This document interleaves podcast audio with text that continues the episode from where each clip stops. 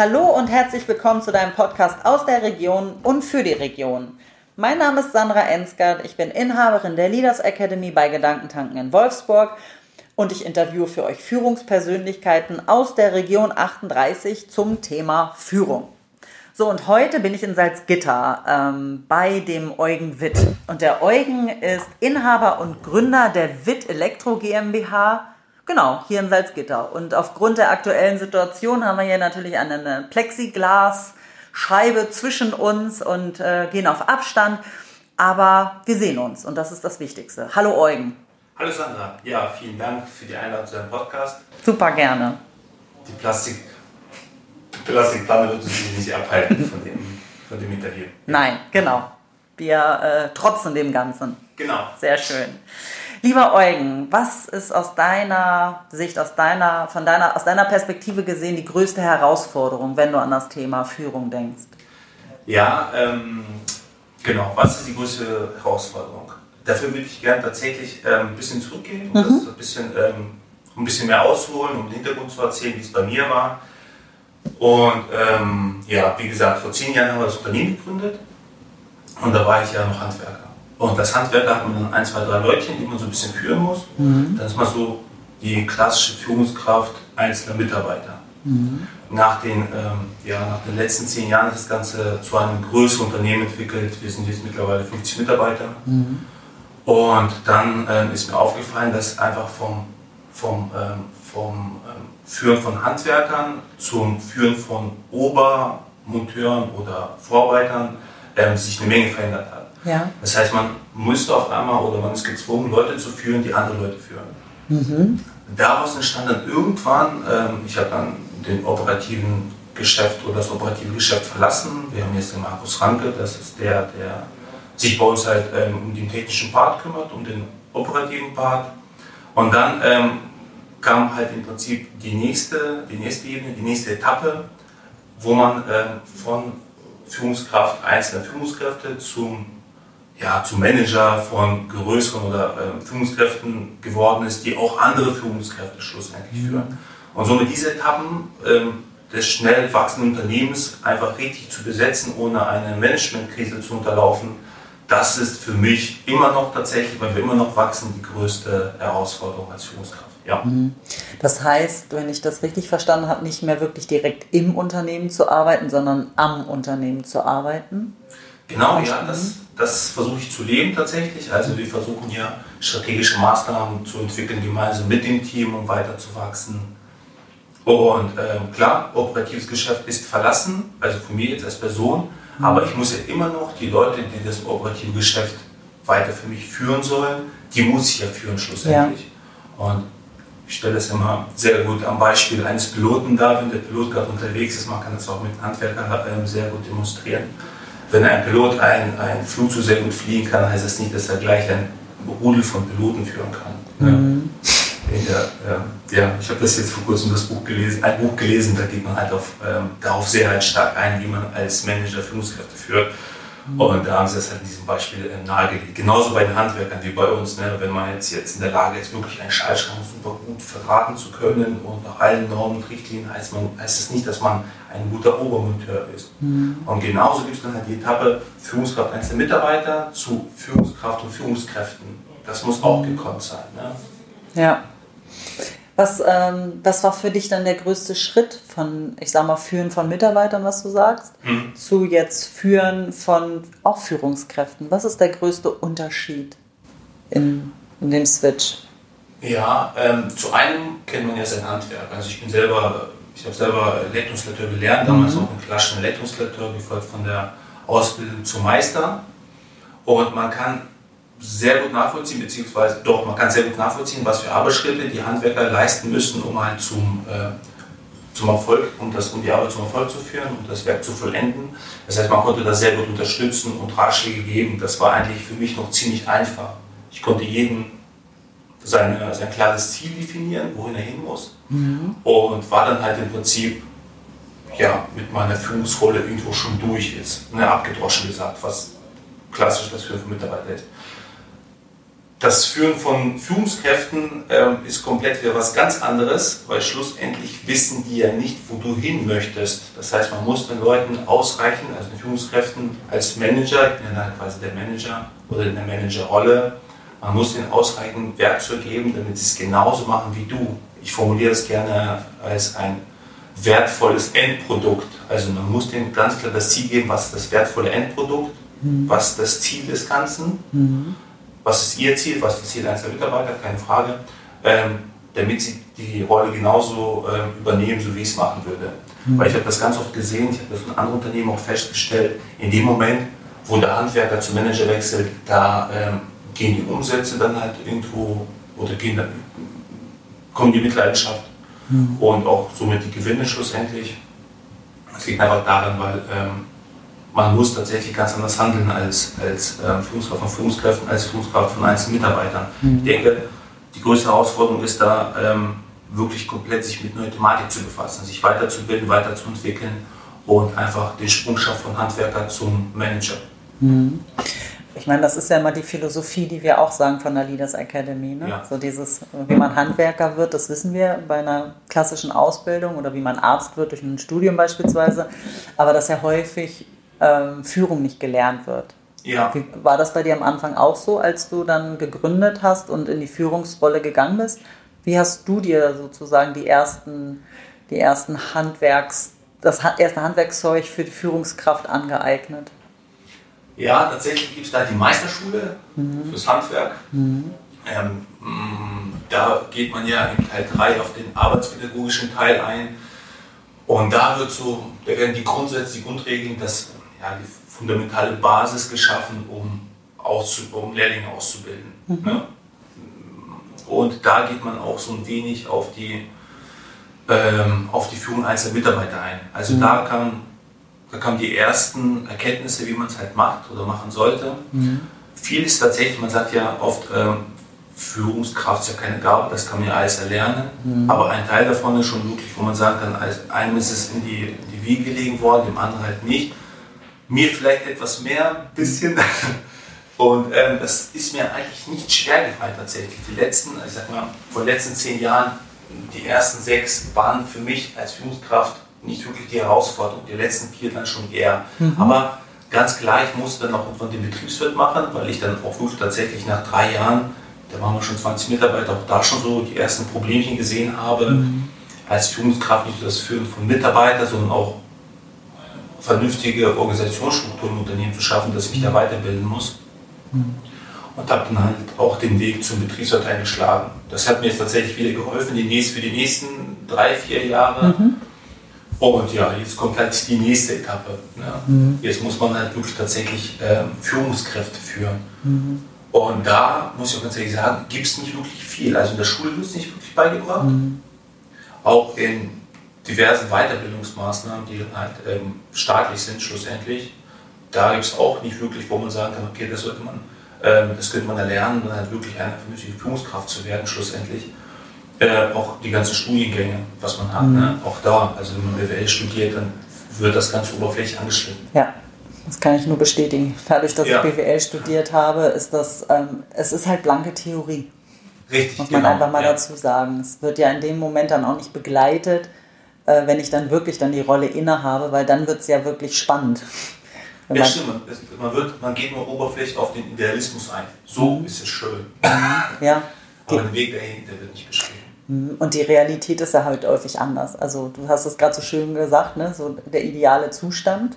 Aber wir wissen ja auch alle, wenn wir dann in der Praxis sind, äh, ja dass die Mitarbeiter sich dann alle nicht immer so ideal wie in den Fallbeispielen ja. Äh, verhalten, sondern dass es dann halt äh, doch nochmal den ein oder andere ja, Situation gibt, wo man denkt, ja super, und jetzt? Mhm. Wie, wie gehen wir damit jetzt um? Äh, und da finde ich das ähm, ja, ich will jetzt äh, den Podcast nicht extrem als Werbetrommel nutzen, aber ja. dann ist es dann finde ich schon toll, was wir in der Leaders Academy von der, von dem Führungskräftetraining machen, dass wir uns halt einmal im Monat sehen und dann tatsächlich dann auf die individuellen Sachen halt eher mal einzugehen und mhm. das präsenter, praktischer ha zu haben, als wenn man das mal irgendwann mal gelernt hat und zu sagen, okay, jetzt mach halt. Genau, man hat natürlich dann auch die Möglichkeit, das umzusetzen, das Erlernte. Ne? Genau. Haben wir jetzt auch mit, äh, mit, mit vier Leuten gemacht, jetzt bei, äh, bei dir oder mit Mhm. fünf, wir sind jetzt fünf. Ja. stimmt. Und da hat man wirklich dann halt ähm, die Möglichkeit, einfach an der Umsetzung zu arbeiten. Mhm.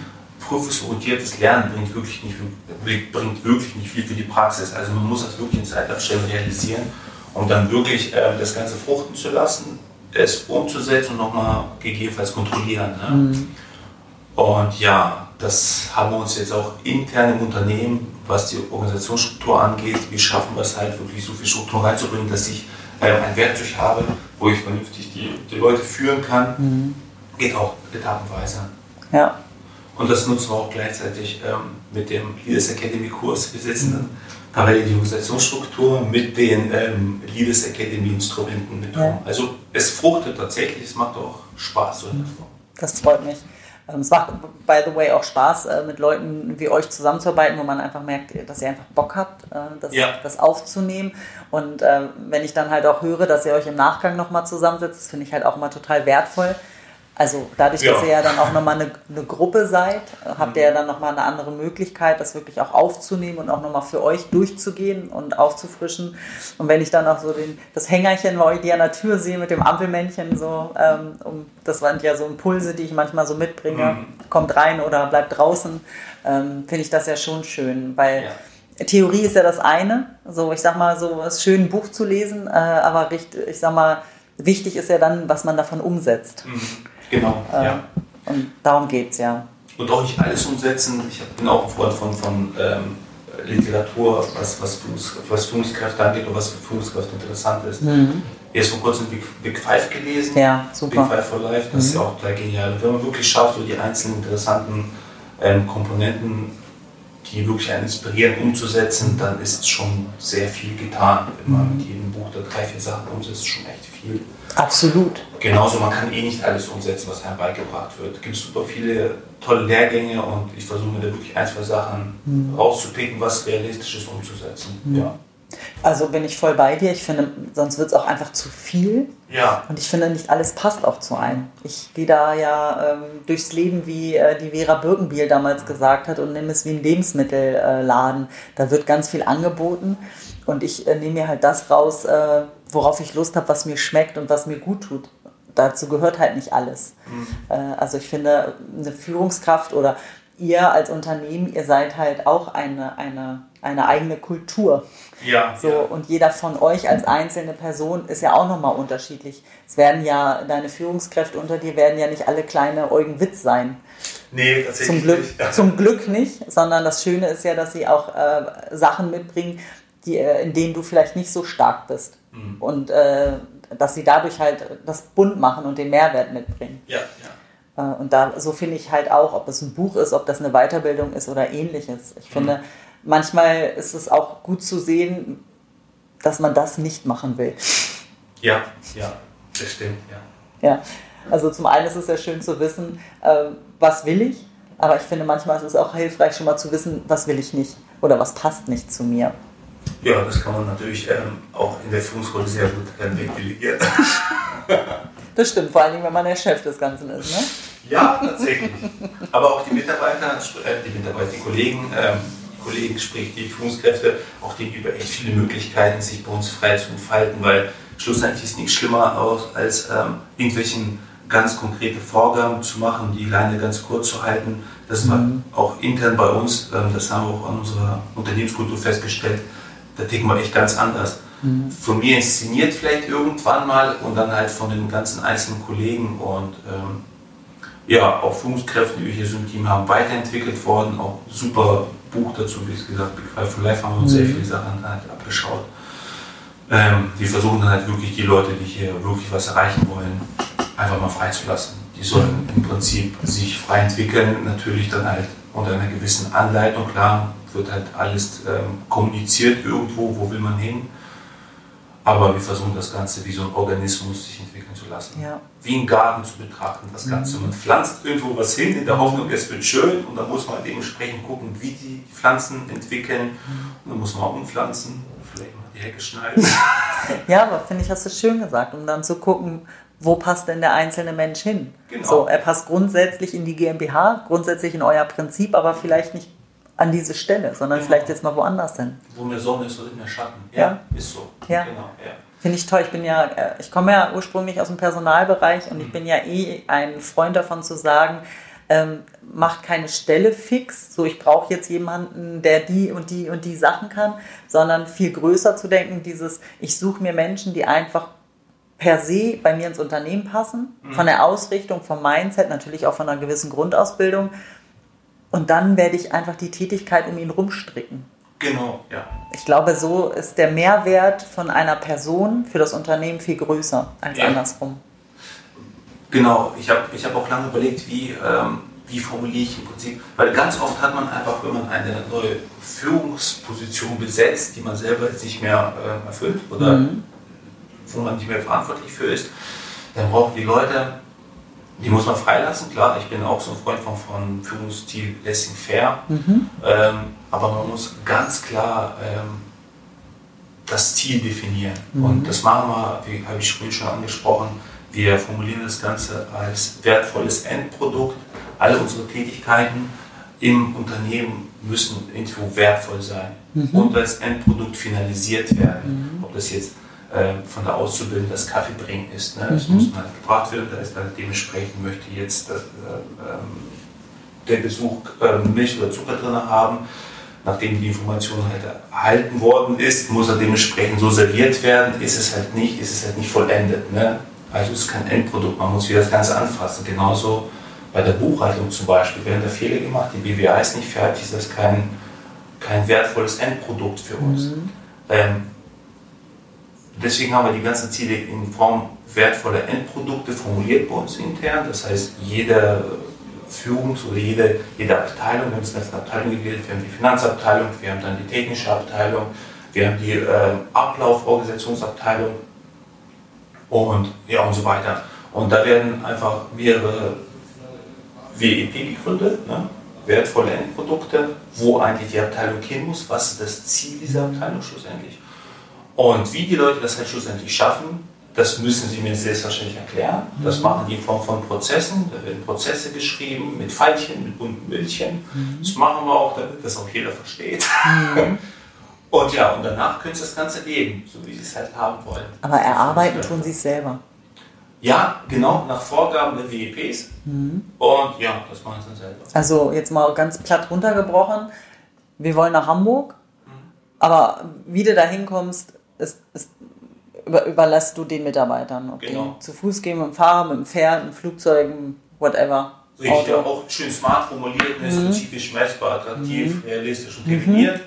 Das auf jeden Fall nach dem Smart-Prinzip, Zielsetzung Smart-Prinzip. Das Ganze kann man auch bei der WEP super umsetzen. Ja, nach ganz klaren Vorgaben, aber wie sie es machen, Ja, finde ich super. ist halt ihr Ding. Ja, weil ich finde, das lässt einem ja auch Gestaltungsspielraum, Kreativität Klar, ähm, und ist ja generell auch mal anders zu betrachten, weil auch wenn wir wüssten, wie wir da hinkommen, Mhm. vielleicht kann der andere das viel smarter. Vollkommen richtig. Weil, äh, ich sag mal, äh, die Chance, Entschuldigung, ja, es. die, die Chance würde uns ja abhanden gehen, wenn wir das vorgeben würden, nämlich Ja. einen anderen Weg mal zu, zu gehen. Das wollte ich gerade sagen, genau. Mhm. Nicht jeder muss ja so falsch machen, wie ich es mache. Ja, ja, cool. Äh, Das ist halt auch mein Prinzip. Aber auch da muss man natürlich gucken, auch dafür ist ja nicht jeder geeignet. Aber ich glaube, da hast du ja schon einen ganz guten, guten Riecher, wer dann zu dir ins Unternehmen passt und Ja. mit dieser Freiheit einfach auch umgehen kann. Genau, also wir stellen wirklich auch die Leute ein, auch wenn die Fachkenntnisse, Fertigkeiten nicht die, nicht die allerbesten sind oder vielleicht nicht zu der Stellenbeschreibung 100% passen. Wir gucken dann halt wirklich auf die, auf die ethischen Werte, wir gucken einfach, was ist das Ziel des, des, des neuen Bewerbers, wo möchte er hin und wenn das einfach Einklang findet mit, dem, mit der Unternehmenskultur, dann ähm, ist dann eine Menge Super. Potenzial drin. Ja. Ach, ich, äh, äh, ich muss immer wieder, äh, zitiere ich und meinen alten äh, Standortleiter, der auch gesagt hat, Frau Ensger, das ist mir egal, ob jemand Friseur gelernt hat oder nicht, wenn er Bordnetze konstruieren kann, ist er unser Mann. Äh, Ja. Genau, es, kommt ja aufs Mindset drauf an. Genau, Dieses, ja. Wenn er Bock hat, dann kann man dem ja auch alles beibringen.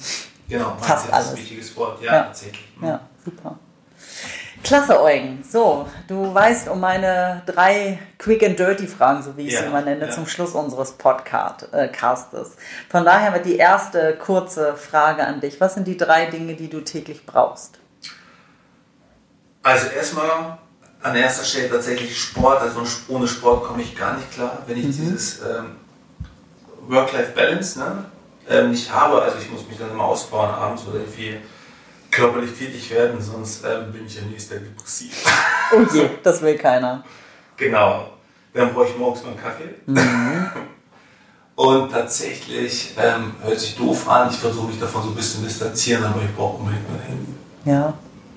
Und mein Handy geht gar nicht. Ich versuche jetzt wirklich sehr viel, auch gerade in dieser ähm, schwierigen Corona-Zeit, einfach sehr viel über das Handy zu realisieren. Ja. Da brauche ich den Rechner mittlerweile gar nicht mehr. Ja. Also eher, es lässt sich wirklich mittlerweile sehr viel über das Telefon realisieren. Ein Glück. Stell genau. mal vor, das Ganze würde, wäre vor 30, 40 Jahren passiert. Mhm. Das wäre ja. was anderes gewesen. Ja, ja, ja, ja, das stimmt. Von daher ein Segen. Alle zu Hause sitzen. Ja. Mit Maske. Mit Maske, genau. Äh, die zweite Frage, womit kriegt man nicht auf die Palme, Eugen? Ähm, ja, das ist, das ist eine schwierige Frage. Früher war es ähm, ziemlich einfach, aber man hat ja durch die ganzen Lehrgänge schon alleine, durch die ganzen Führungsseminare, irgendwo ähm, ist man die Ruhe selbst mittlerweile und das ist schon bei mir ziemlich schwierig. Aber ich glaube ähm, einfach, wenn jemand nicht ehrlich zu mir ist, mhm. oder wir haben auch, äh, wir sind sehr ähm, sozial eingestellt im Unternehmen, wenn einer so diese Wertschätzung entgegenbringt und vielleicht auch das Ganze ausnutzt und dann nicht ehrlich zu mir ist, ich glaube, das ist so einer der Punkte, was mich wirklich sehr stark ärgert. Kommt wirklich selten vor. Was öfters vorkommt, ist auch so eine Kleinigkeit, ähm, dieses, wenn sich jemand so künstlich so eine Opferrolle steckt. Mhm. Mi, mi, mi, mi. Dann läuft er dann hier so das ist, das ist nicht so schön und das und mhm. ja, versucht irgendwie so ein Schutzschild um sich zu spannen, indem man sich das auch vertascht. Das kann ich ja. auch überhaupt nicht. Ja. Mi, mi, mi ist schön. Ja. ja, herrlich. Dritte und letzte Frage. Wenn du die Möglichkeit hättest, dem 18-jährigen Eugen zu begegnen, was ja. würdest du ihm sagen wollen? Ja, bei mir hat sich das Scheitern irgendwann so ähm, zwischen 18 und 20. Lebensjahr umgelegt. Mhm. Also 18. Da, im 18. Lebensjahr würde ich vielleicht sagen, ähm, mach weiter, es wird schon irgendwie. mhm. Und ähm, als ich 20 war, würde ich dem vielleicht sagen, genauso. Mhm. Genauso weitermachen. Okay, ja, okay. Okay, ja, cool. Aber ich glaube, das ist ja auch äh, wichtig, äh, Frieden ja. zu schließen, auch mit dem, was passiert ist. Ne? Weil genau deshalb sind wir ja jetzt so, wie wir sind. Ja, mit all also, dem, was passiert ist. Genau, ich würde keinen kein weiteren Ratschlag geben, schlussendlich, mhm. weil das würde ja alles verändern und in eine ganz ja. andere Richtung lenken. Ich denke mal, man lernt sehr, sehr viel aus den eigenen Fehlern und ähm, man soll ruhig auch Fehler machen, auch wenn man jung ist. Ich glaube, das ist dann irgendwie auch genauso bei, ähm, beim Wachsen als Führungskraft auch ähm, etappenweise an Lebenserfahrung sammeln. Mhm. Und da gehören auch halt, ähm, ja, gehört auch das junge Leben dazu. Auf jeden Fall, definitiv. Ja, daher, deswegen würde ich da, glaube ich, einfach nur, wenn ich den sehen würde, einfach zuschauen. ich wäre so ein bisschen lustig über den. Ja, cool. Ja. ja, klasse. Ich danke dir, Eugen, für das Gespräch. Ja, war super angenehm. Danke auch. Freut mich. Kann ich nur so zurückgeben. Trotz Plexiglas zwischen uns. Ja, genau. Merkt man gar nicht schon mehr. am Anfang so ein bisschen schmunzeln. Ja. Merkt man gar nicht. Ja. Okay, dann ja, danke auch an die Zuhörer, dass ihr wieder dabei wart, zugehört habt, äh, mal eine andere Sicht auf die Dinge äh, zu bekommen ähm, mit Eugen, der jetzt seit zehn Jahren im Unternehmen oder als Unternehmer unterwegs ist. Und ja, freue mich, wenn ihr das nächste Mal wieder dabei seid. Habt euch wohl, eure Sandra. Tschüss. Tschüss.